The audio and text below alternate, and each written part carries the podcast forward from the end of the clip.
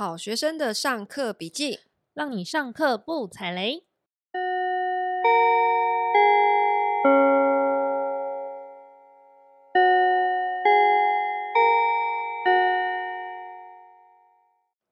大家好，我是麻瓜 Tody。大家好，我是麻瓜太太。你为什么开场都要先傻笑？这被发现了。你是在害羞什么？你都已经录这么多集了，真的哎。好了，我们今天要来回应一下网友的那个留言，因为我们前几集呢，就是有特别分享了我们在高雄还有台南看房的经验，那就有人来留言问说：“哎，你们为什么会想要在南部置产？”因为他说他本身是一个北漂的南部人。北漂的台南人，北漂他无法理解为什么我们看好台南以及安平这个地方。然后他就问说：“那你们工作都在台北啊？如果工作都在台北，要怎么办？要怎么办？哈，你为什么要去台南部买？因为台北买不起啊！哦，好实际哦，没有想到实际吗？对，真的买不起。好啦，可是你会发现，其实现在有越来越多的自由工作者，他们的居住地点都已经开始移动了。”都已经离开北部了，哦嗯。那比方说像插画家，你会看到很多 YouTuber，嗯，然后还有很多人会离开台北去开餐厅、嗯、咖啡店等等。其实我们这一次在台南就遇到一个。他以前在台北当房仲，然后这一次不是他在台南开一个日日本料理店，开一个有很像是私厨的日料店，因为台南有非常多的餐厅都是小小的，然后要预约制，很难约的这一种。他也是长期以前是北漂在台北的，然后他就几年前就是决定他要搬去台南，然后他就说：“我真后悔没有早一点搬来台南。”他生活太开心了，然后你看，像那个 YouTuber 有一个很有名，叫做艾琳，她前一阵子也是跟她老公就是宣布说，他们本来是买信义区的一个很小套房嘛，然后后来是出租，他们也决定要南漂。那当然，因为她的老公啦，她的夫家本本来就是台南人，所以他们后来也是搬到台南去，然后在台南买了一个很大的房子。然后超开心，超开心的。那你看，现在现在为什么自由工作者他们慢慢的一直在南漂，反而是一个新的趋势？像我的 IG 啊，我最近其实就存了很多新开的一些咖啡店或者选物店，嗯，然后他们都是在什么桃园、新竹、彰化，你都有去吗？嘉义。我就是存了，都还没有去啊。可是我就一直觉得好妙，他们到底为什么会开在那边呢、啊？因为以前呢、啊，呃，以前的咖啡店其实都会选择在需求比较旺盛的地方。所以为什么以前台北市最有名的咖啡店可能都是在温州街？为什么？因为它靠近台大嘛，然后学生需要喝咖啡嘛，嗯、所以那边就形成了一个咖啡馆的聚落。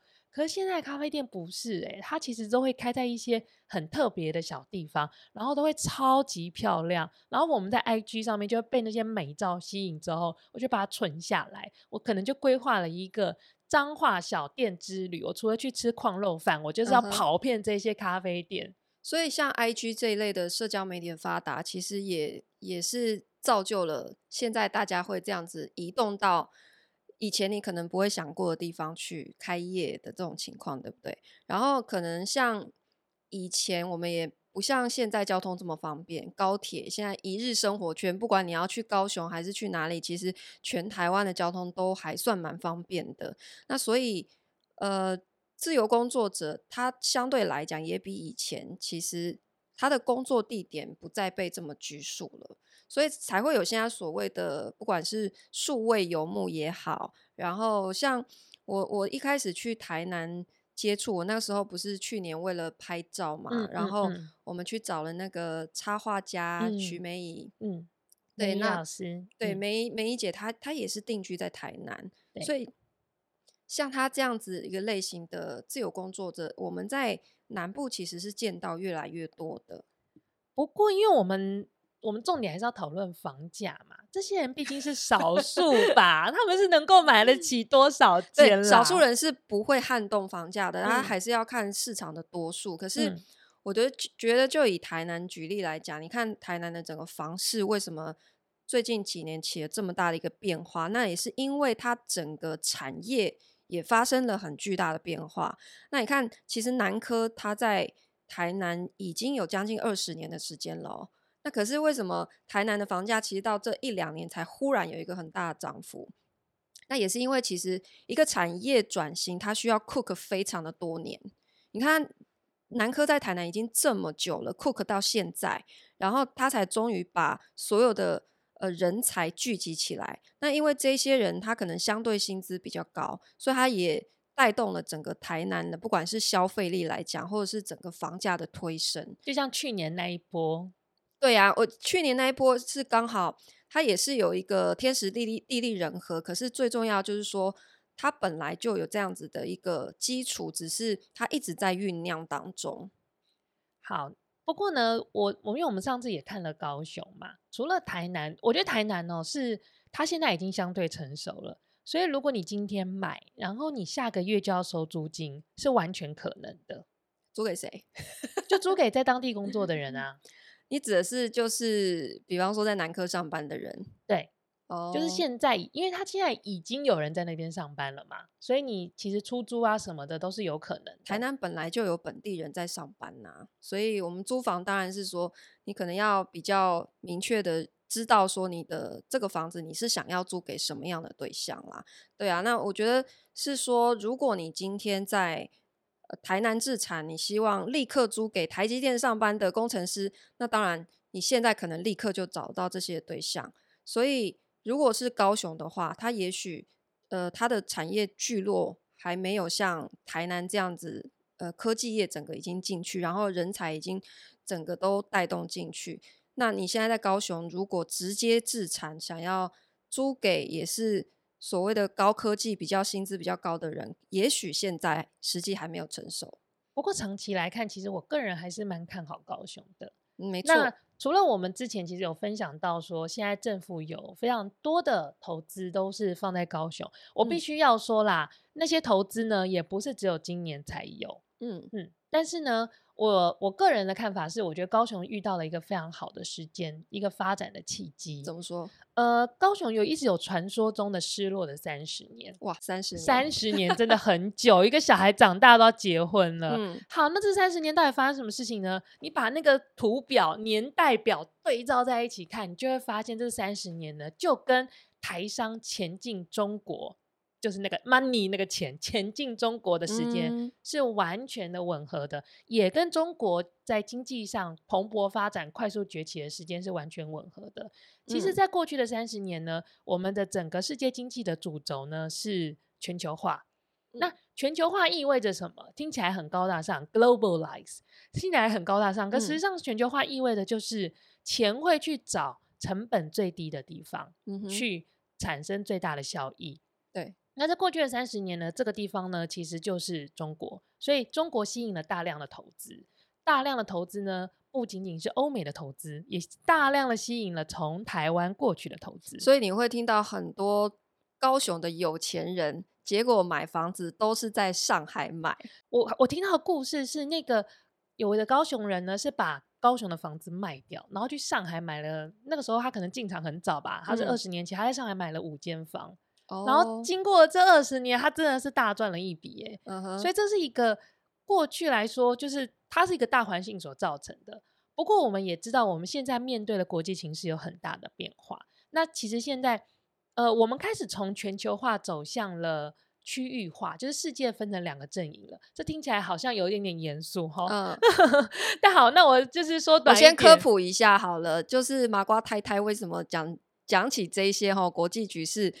头头是道，因为呢，他本身是念两岸政治经济，所以他本人一直这是我的兴趣啦。对，他对于政治经济全球化这一些是一直都非常有兴趣的。OK，继续。好，所以呢，对，所以我们现在看到整个国际的整个金融形势或者是整个经济形势，是我们是分成两大阵营，一个呢是计划经济阵营，可能就是以中国、俄罗斯为首的这样的一个嗯一边，另外一边呢是自由经济阵营。我用比较经济面的文字来形容它，自由经济阵营。嗯。那自由经济阵营里面呢，在以前这两大阵营都合在一起发展的时候，所有的资源都都去了中国。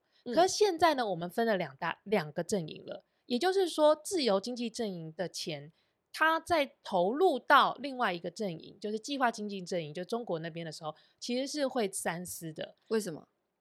呃，因为我们现在发展的立场很不一样，我的钱可能有去无回。以前我会投资，我是知道那钱是回得来的。如果我钱投进去，它从一块钱变成一百万，可是它回不来，它会变成别人的一百万。你的意思就是现在全球都担心钱进中国之后钱会出不来？这你说的，我可没有说。我说的是，如果你有这样的一个风险意识的话，你就会觉得，虽然这个钱投在这个地方，一块钱只会变成五十万，但它至少是一个我拿得到手的五十万。嗯哼，在这样子的逻辑之下，其实高雄港在三十年前它非常的风光的时候，它其实就是靠这样子的一个环境是。很多的资源，很多的转运，它其实都是必须透过这一个很好的一个地理位置。嗯哼，高雄重新回到这一个位置了，所以政府一直当然持续都有在投资。可我觉得这个大环境的机遇带给高雄的机会，比就是政府投资更重要，因为会有更多的企业来投资，企业要投资才会有工作机会。在这样子的一个往未来看的一个方向之上，我觉得呢，高雄的房市，你有工作机会，就会有人，有人，房子就会涨。所以长期来说是看好高雄。我长期来说是看好高雄，但是它不会今天发生。所以你今天去买的话呢，你可能要等十年。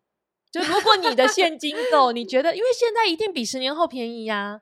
对，其实我之前在讲那个高雄跟台南房市的时候，其实也有提过，就是说高雄未来是前景乐观的啦。那只是说你现在可能至少五到八年的这样的一个时间，你可能不会立刻明显的感受到它整个产业的一个变化，或者是。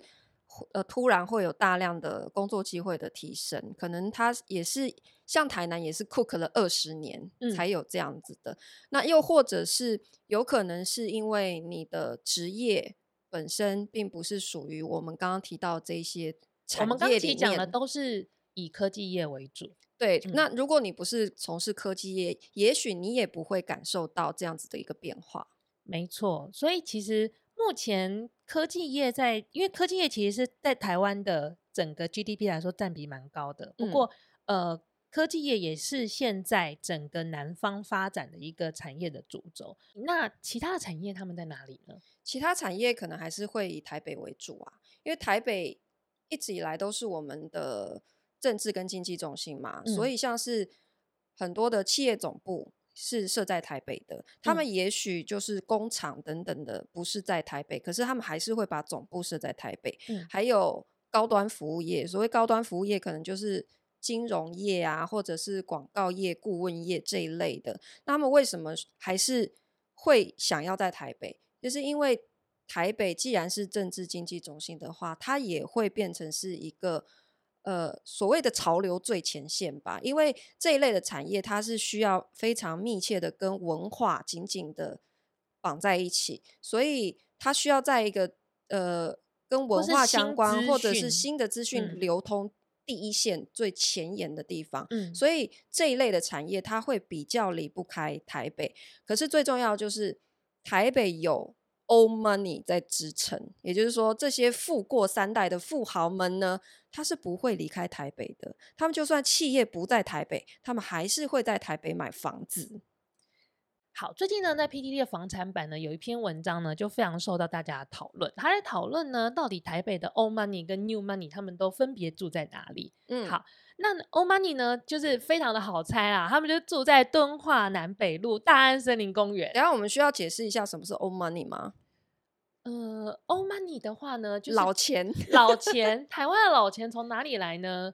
嗯、呃，毕竟我们是从威权时代走过来，所以呢，uh huh. 有一些呢可能是政商名流啦，政商名流，党政关系比较好的。对，然后有一些呢是老的企业家，嗯哼、uh huh. 就是比较传统一路走过来的，比方说像呃台塑啊，或是国泰啊、富邦啊这类的这种，就是比较老的的企业家。对，然后还有看一下还有哪些？他们以及他们的二代以及三代啦，所以刚刚才会说还有银行，银行国泰就是 banker 嘛，就是对啊，就是金融业的，所以他们就是这些已经富过三代的富豪的企业家豪门啦，就是可以称为。然后他们也的确是住在我们传统意义的富豪区，仁爱路、地堡，有没有？然后敦化南北路、大安森林公园这一带。嗯、然后呢，除了这一带呢，一定还有另外一个地方，是我们也知道有钱人超多，可它离这些区域有点距离的，就是天母。嗯，为什么？为什么有天？对，那住阳明山天母的人他们在干嘛呢？呃，根据这篇文章的分享呢，他是说这些住在敦化南北路、大安森林公园以及仁爱路四段的这些 old money 的有钱人，他们的小孩呢，通常都要去念美国学校。嗯、那美国学校距离那边有点远，所以他们就会在美国学校附近的天母呢买一套房子，作为他们小孩念书的地方啊，或者是他们去避暑的地方啊。没错，有钱人果然跟我们想的不一样，他不会只有一套房子哦。没错呢。OK，好，这些呢是。呃，比较传统的，我们说的那些 old money 他们住的地方。那 new money 呢？new money，new money，new money 指的就是自己创业的这种，对，新一代的有钱人，或者是台商，就是他可能去中国创业之后呢，就是发了之后，嗯、就是抱了一笔钱回来，或者是二代，嗯嗯嗯，或者是科技业的新的创业家，好，比方比方说他就是内湖某间公司的老板。以及他的家族之类的，像比方说像那个马吉大哥，哦，对哦，他就是创业家。马吉大哥他就是在卓白买了一间呢。我刚刚想的很很很老哎、欸，我刚刚想的是郭董，郭董已 经不算是 new money 了。哎、欸，郭董算 new money？对啊，他是他是白手起家的，对啊，对他白手起，所以就是白手起家的这一批人。嗯这些人呢，他可能就是可能跟科技业啊，然后新的潮流比较有关，他就会住在比较潮的地方。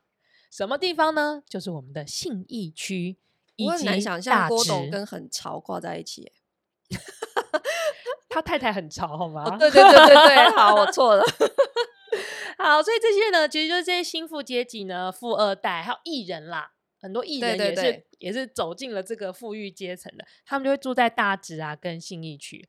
大直呢，其实还蛮好理解。因为我去过大直，就是它整个街廓非常的漂亮，然后又有非常多小独栋，是那种很美式的。台积电的张忠谋也是住大直呢，没错。所以呢，你在大直呢，就是你会看到非常多的高级的餐厅，uh huh. 然后什么米其林餐厅什么的，都是在大直。然后呢，信义区呢也是另外一个新富阶级聚集的地方，包括像阿妹之前也是住在信义区嘛，非常非常多艺人都住在信义区。对对对，不过她现在搬到新店。对，不过信义区很有趣的是，信义区以前真的是田。我记得我小时候是什么？是田哦，因为我妈妈家族的地就在信义区。嗯，然后他就一直跟我讲，他以前在那边种田，这样 这样这样。你就是怎么没有分到几块呢？对，然后我记得我小时候去那个信义维秀，都会觉得，都会觉得天啊，这是什么鬼地方啊！就是我为了看一场电影，然后跑来这么远，然后旁边都是杂草，谁知道几十年后它会变成信义区呢？没像现在的样子，没有错。所以这个城市的变化真的很惊人。所以我觉得像这样子来看的话，我我自己是觉得啦，台北未来的趋势。它是会贫富差距不停的拉大，嗯，所以呢，中产阶级会消失。那你看房子哦，它也会慢慢形成两极化。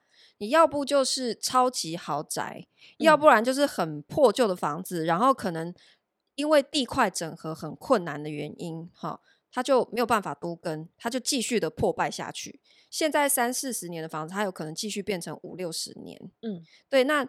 其实我前一阵子也听过一个，就是他是做都跟方面的一个、嗯嗯嗯、一个专家了哈，他也有分享说，其实现在台北市要都跟会越来越困难。为什么？因为老实说，好的地块、漂亮的地块、容易整合的地块，早在十几年前就已经被建商该拿的都拿光了，嗯、所以现在还剩下没有都更的，就是因为它有。非常难解的一些困难，它没有办法谈拢，所以一直没有办法都更，所以未来都更这件事只会越来越困难。啊，那听你这样讲，我就替我的老家，我在三重的老家感到很忧心。怎样？我我家就是蛮 typical，我觉得都跟很困难，而且未来会会变成很败破的一个一个区一个建筑物。嗯，因为他就是爷爷那一辈买了一块地，然后盖了一栋三层楼的房子。嗯，那爷爷过世之后呢，就继承给我爸爸那一辈，他们就三兄弟一人拿了一层。嗯、